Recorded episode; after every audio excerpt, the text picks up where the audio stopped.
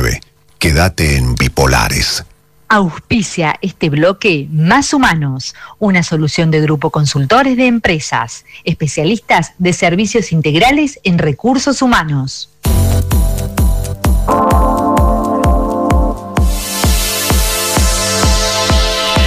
Continuamos con Bipolares, las 8.16 de la mañana y ya estamos en comunicación con Marcelo, Marcelo Díez, nuestro columnista de los días miércoles, especialista en desarrollo humano y coach internacional. Hola Marcelo, ¿cómo te va? Buenos días. Hola Roxana, muy buenos días y muy buenos días a toda la toda la audiencia de Radio Shopping. Muy bien. Bueno, ya estuvimos, esta es la tercera vez que charlábamos, comenzamos con una serie de tips sobre cómo pararnos ante, ante la pandemia, esta, ante esta situación tan inédita que nos toca vivir. Después vimos las formas de ejercer el liderazgo a distancia, algo que se impone también en esta, en esta fase de nuestras vidas. Y hoy vamos a avanzar un poco más, ¿no? Vamos a ver sobre cuáles son las fases del cambio en este, en este contexto de, incertidumbre.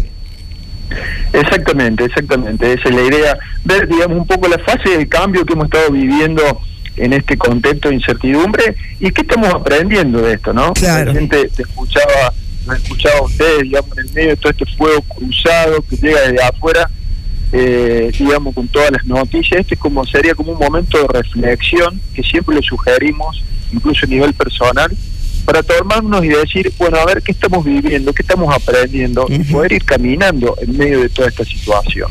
De, de, un momento que, que todos en nuestras vidas en algún momento vamos a recordar, ¿qué estaba haciendo yo, qué hice yo durante la, la pandemia y ese eterno aislamiento del que todos hablaremos y todos recordaremos por muchos años que pasen, ¿no? Sí, por el resto de nuestras vidas y para nuestras generaciones que no no la vivieron, digamos, contar contárselas, ¿no? Sí, exactamente. Eh, eh, y, esto es, bueno, esto es lo lindo de esto, pero desde, el punto de vista de decir, bueno, ¿qué aprendí en ese momento de la pandemia? Y esto desde la mirada de, los ámbitos laborales de las organizaciones, ¿no? Sí, sí, yo, yo hago este paralelismo, digamos, que, que muchas veces estos procesos de cambio es como de manuales, digamos, pero lo, hemos vivido realmente así en lo que hace el comportamiento humano y organizacional, de alguna manera eh, eh, con nuestra experiencia del coronavirus. Siempre decimos es que hemos vivido como una primera etapa que es que le decimos que es la etapa de la fase del desconocimiento, ¿no? Que nos produce inmovilización y negación. O sea, lo primero decimos como un mal de agua fría. ¿Y esto? Claro. Y la negación es, no, a mí no, a mí no me va a pasar, a mí no, yo no me voy a enfermar, a mi país no va a llegar, ¿no? Entonces, primero convivimos con esa etapa. Luego podemos decir como, como una segunda fase, que es la fase del conocimiento, o sea, cuando ya me empiezo a hacer cargo, pero no me quiero hacer cargo, digamos, o sea, entonces me produce furia, fundamentalmente, enojo con esto que pasa, con las decisiones que se toman. Y ya dentro de esa fase del conocimiento, en un poquito más adelante empiezo a regatear, ya empiezo a salir un poco la furia, y digo, bueno, está bien, acepto esto, pero esto no, ¿no? Eh, y después entramos en lo que le llamamos la fase de comenzar la aceptación, ¿no? Donde esa, eh, esa fase de aceptación se da eh, dos hitos. Uno es, pongo a prueba esto, ¿no? Bueno, a ver qué tal, cómo es, que es de alguna manera yo percibo y hablando con los ámbitos, con eh, eh, gente de empresa y gente de, organizaciones, como que estamos viviendo esta etapa, o sea, estamos empezando como a empezar a aceptar, poniendo prueba algunas cosas, y bueno, ya nos estamos acostumbrando, qué va a ser de cuando ya no tengamos la pandemia y podamos salir de nuestras casas. Y es allí donde podemos empezar a comenzar a preguntarnos qué estoy aprendiendo de esto. Digamos, porque antes, digamos, estaba furioso, negado, inmovilizado, y es el momento donde podemos empezar a preguntarnos, ¿no? ¿Qué estoy aprendiendo de esto?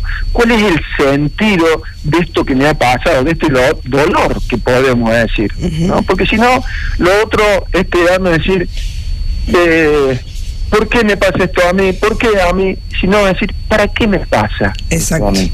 Eh, hay una hay un autor, un, psiquiatra judío austríaco, Víctor Frank, que escribió un libro, eh, eh, El hombre en busca del sentido, que él dice, hay dos caminos para enfrentar el sufrimiento, digamos, el dolor. Uno es eliminarlo, si puedo eliminarlo, por ejemplo, tengo una piedra en el zapato, me la saco y se me va el sufrimiento, o si no lo puedo eliminar, no está a mi alcance, es darle sentido a ese sufrimiento, a ese dolor. ¿no? Entonces, desde ese lugar, yo digo, es como que que estamos aprendiendo y recabando y conversando con gente de organizaciones, de empresas, es como tres puntos fundamentales que salen hacia la luz que hemos, estamos aprendiendo. ¿no? Uno es la flexibilidad. ¿no? El otro es la digitalización y el otro es el estilo de liderazgo que algo habíamos hablado los otros días. Pero ahora lo, voy a marcar desde otro lugar. Cuando me refiero a, a la flexibilidad, esto decimos que estamos dándonos cuenta, aprendiendo que los esquemas de trabajo ya no van a ser lo mismo que antes. Claro.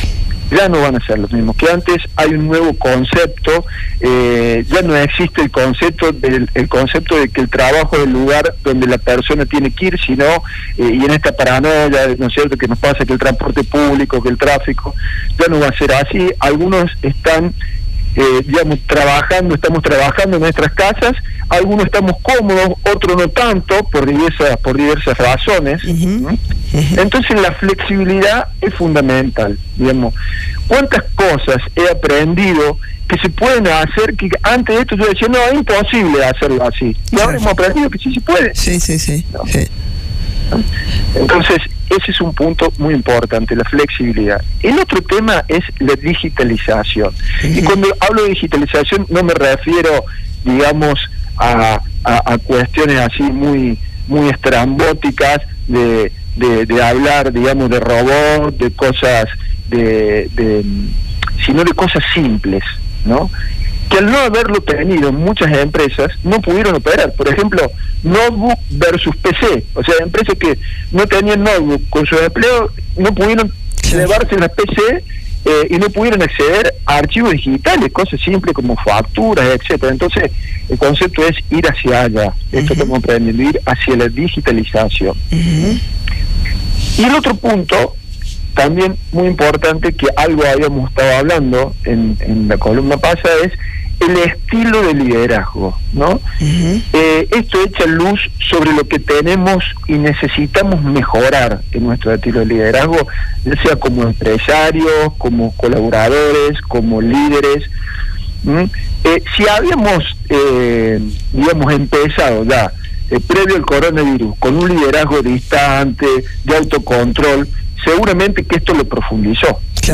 Porque no, no, no pude aprender otra forma. Entonces, la idea es empezar a comenzar a practicar ese nuevo liderazgo que hablábamos los otros días. Fundamentalmente, yo digo, un tips es empezar a practicar el diálogo, a pesar de que estemos a la distancia. Practicar el diálogo eh, y comenzando con una comunicación abierta, honesta. Esa sería como el primera sugerencia para empezar a trabajar esta cuestión del estilo de liderazgo. Bien, perfecto, perfecto. Entonces, flexibilidad, digitalización, estilo de liderazgo y aquí un eje central y que lo, decías vos, lo hablaste la semana pasada, esta y creo que siempre, ¿no? Que es el diálogo, un eje central que atraviesa todo esto, ¿no? Fundamental, fundamental, y es donde tenemos que aprender, ahora que hemos estado, digamos, o es el desafío, la oportunidad que tenemos de aprender, esta necesidad de, poder estar conectados y bien conectados, bien comunicados, y por eso obviamente que eh, estar presencialmente siempre eh, es mejor, pero ahora el desafío es más grande porque tenemos que estar bien comunicados y bien dialogados, incluso a distancia. Y vemos, como decíamos, en la flexibilidad, que un montón de cosas que creía que no se podían, ahora se pueden. Bien, bien, perfecto. Bueno, Marcelo, muchísimas gracias, que tengas un hermoso día y el miércoles que viene estamos de nuevo firmes aquí. Sí, seguramente. Y el miércoles que viene ya vamos a trabajar cómo va a ser la nueva cultura organizacional post-COVID-19. Exacto, porque ya hay algunos que de a poquito lo están comenzando a, vivir, digamos, ya con estas etapas de flexibilizaciones ya se ven empresas funcionando de otra manera en el mundo real, no solo virtual. Y nos llegan las noticias de eh, hemisferio norte que ya están un poquito más avanzados porque están saliendo claro, de todo. Claro. Bueno, que tengas lindo día. Muchas gracias, Marcelo. Gracias, Roxana. Igualmente, hasta el próximo miércoles. Hasta el miércoles, será Marcelo.